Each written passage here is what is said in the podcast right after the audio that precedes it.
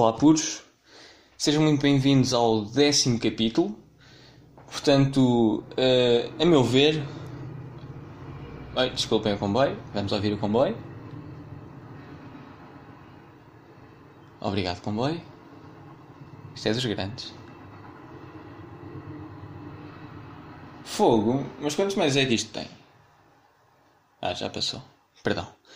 Uh, estava eu a dizer que, a meu ver, uma dezena de capítulos é algo digno de celebração. Portanto, vamos lá celebrar. Uh! Uh! Muito bom. Pronto, ok, já celebrámos.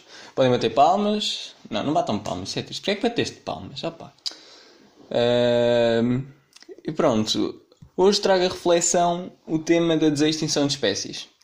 E para contextualizar um pouco, uh, decidi contar-vos a história da Célia. A Célia que no fundo era uma cabra. É assim, as verdades têm de ser ditas. A Célia era uma cabra. Não há, não há como negar isto. Bom, no dia 30 de julho de 2003, cientistas espanhóis e franceses renasceram um animal extinto. O ressurrecto era uma cabra montesa conhecida como bucardo, ou cabra dos Pirineus.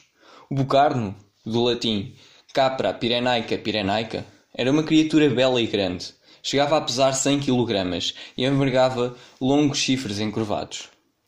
O último indivíduo desta espécie era Célia. Estão a ver? Eu não vos menti, eu disse que ela era uma cabra. Com a morte de Célia, o bucardo ficou oficialmente extinto. No entanto, as células de Célia continuaram a existir, preservadas em laboratório.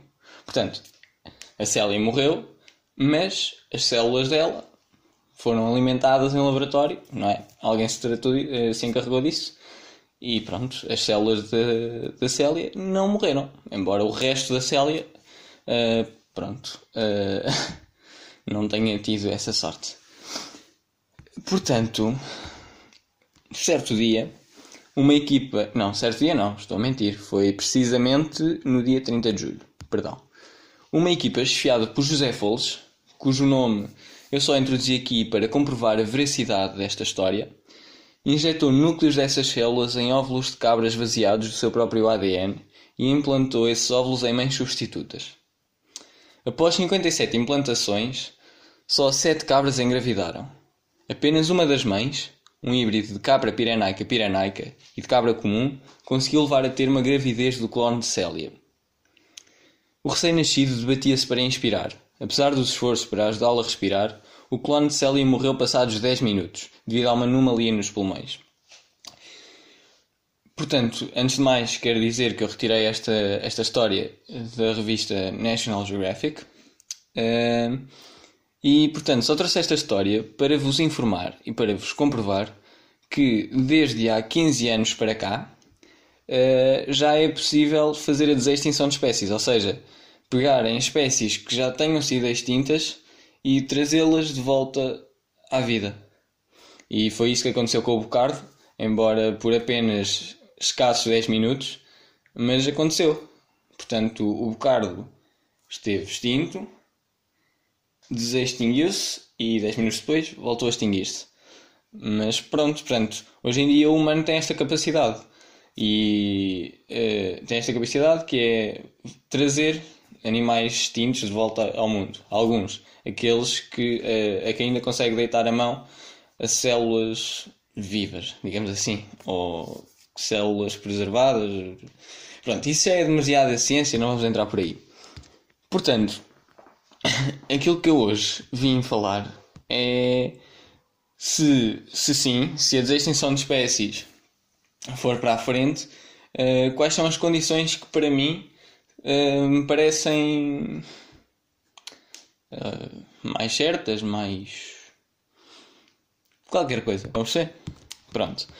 Portanto, antes de mais, eu sou a favor da extinção de espécies nas condições uh, que eu vou referir, que é eu apenas uh, consinto, como se dependesse de mim, não é? Mas eu apenas consentiria, melhor dizendo, a extinção de espécies recentes, ou seja, que se tenham extinguido há pouco tempo, há relativamente pouco tempo, pronto, isso seria definido por quem percebe mais do assunto, não por mim. uh, cuja extinção tenha sido provocada pelo homem e que ainda tenham condições ambientais para a sua longevidade, ou seja, cujos ecossistemas se mantenham semelhantes. As espécies também seriam autóctones, ou seja, provenientes das zonas para onde serão posteriormente libertadas. Uh, isto para quê? Para evitar as espécies invasoras, uh, parasitismo, pronto. A meu ver, não é rentável ou útil sequer apenas renascer um único indivíduo. Eu acredito que a extinção deve ser feita de modo a que as espécies possam reproduzir e perdurar. Uh, portanto, para proteger e assegurar a reprodução dos primeiros espécimes, estes terão de viver em cativeiro, não é? No entanto, uh, a sua libertação e independência têm de ser o objetivo da sua extinção. Pronto, pelo menos estes foram, foram os, os critérios que eu defini para a extinção de espécies. Quer isto dizer que, a meu ver, se calhar uh, trazer de volta o dinossauro não, não é assim muito rentável. Porquê? Porque eles viveram no seu tempo e não extinguiram-se porque se tiveram de porque se tiveram de extinguir, não é? Não tiveram outra hipótese.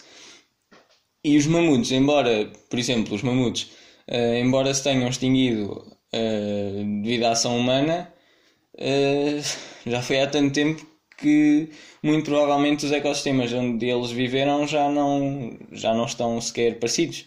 Mas no caso do bocardo, um, eu sou a favor da extinção dele, porque não, ele extinguiu-se uh, no ano 2000, penso eu, e sendo um animal que foi extinto recentemente e devido à ação humana, se nós conseguíssemos trazer esse bicho de volta e fazer com que ele se reproduzisse e libertá-lo e voltávamos a ter no mundo uh, livres e saudáveis bocardos, por que não? Uh, não vejo mal nenhum disso, lá está.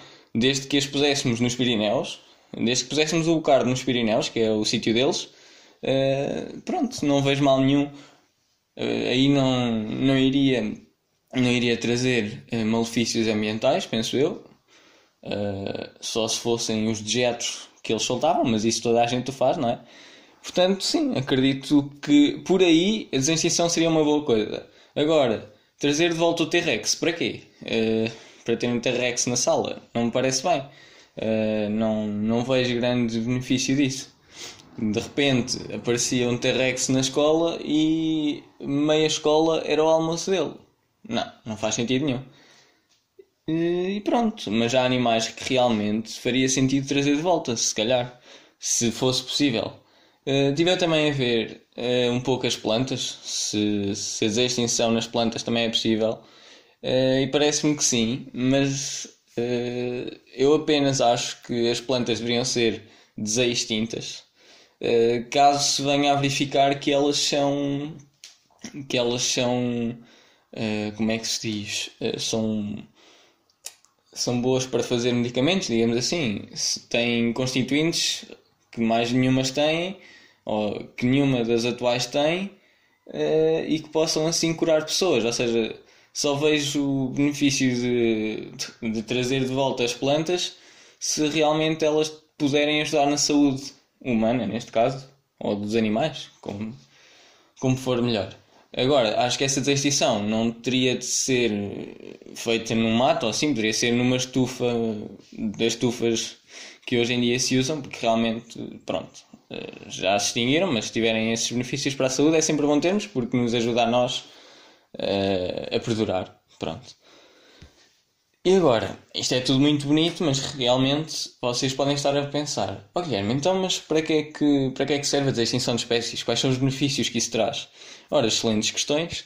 Eu acredito que hum, a extinção de espécies pode, pode servir como, de alguma forma, eh, uma redimição das ações humanas, não é? Tendo em conta que, a meu ver, apenas devemos trazer de volta os animais que nós extinguimos hum, e eventualmente poderá trazer o reequilíbrio de alguns ecossistemas. Pronto, estes, estes foram os benefícios uh, que, de que me lembrei. E agora, pronto, há que ter em conta que será necessário financiamento para, para, para as extinções, não é? Porque as ressurreições hoje em dia não são baratas. E já que vamos trazer essa, esses seres de volta, temos de os proteger e também temos de manter os habitats. E pronto, foram estes os parâmetros que eu defini e foi esta a reflexão que eu, que eu quis fazer hoje. E pronto, espero que vocês tenham achado interessante. Foi assim um capítulo mais intelectual, a meu ver.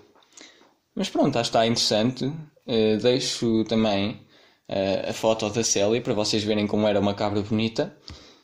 E pronto, uh, vamos então passar às notas.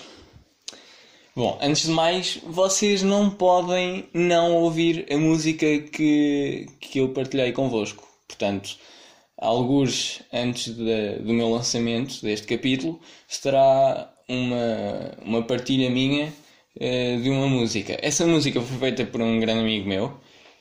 É, é um rap. Eh, o nome é, é muito típico. Espero não me estar a enganar. Mas eu que nem sou um, um gajo do rap, eu gostei bastante. Uh, a música, que para mim nem é muito a minha onda, o rap, mas aquele rap está, está muito bom, a meu ver. O instrumental não foi ele que fez, mas tudo o resto uh, foi ele que fez e está muito bom. Eu acho que a mensagem é muito boa. Uh, o poema em si também está muito rico. E pronto, convido-vos a ouvirem esse som magnífico que para mim, sendo o primeiro som dele, está incrível. Portanto, vão ouvir, deixem o coração, mostrem-lhe algum amor e pronto, já agora já que estamos numa de amor, também podem deixar algum, se acharem que este, que este capítulo é, é merecedor desse, desse carinho. E pronto. Um, agora tenho de vos dar uma notícia muito triste, muito triste. Vocês vão chorar bué. Porquê é que eu disse bué? Não posso dizer bué aqui, então tenho que ter um paleio intelectual para vós. Para vós. Uh, portanto, eu estou a pensar em fazer um, um pequenino, atenção, um pequenino, um pequenino interregno um, digamos, vá, digamos que isto está. Os capítulos uh, estão compilados em, em fascículos, uh, e porque o livro é um livro tão extenso, quase não terá fim. E realmente eu sinto que agora estou um bocadinho apertado, não é? Com o fim do ano, há muitos testes a acontecerem e dava-me jeito um, fazer uma pequenina pausa mas pequenina, vocês nem vão dar por ela.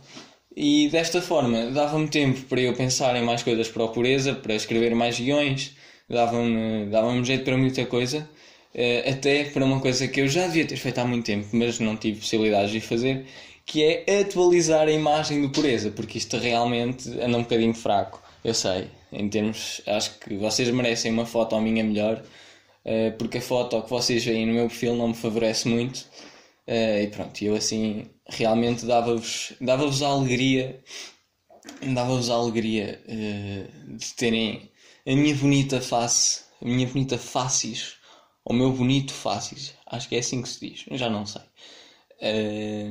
Pronto, tinham assim uma foto bonita minha, uma foto mais bonita, uma foto mais colorida, não sei, tenho que pensar bem, mas realmente vou assim dar uma, uma pausa entre os capítulos, se calhar maior e vocês já sabem, porque eu estou a preparar o segundo fascículo do Pureza. Pronto, uh, acho que é compreensível. Espero que vocês não chorem muito com a minha ausência. E pronto, uh, espero que tenham gostado deste capítulo.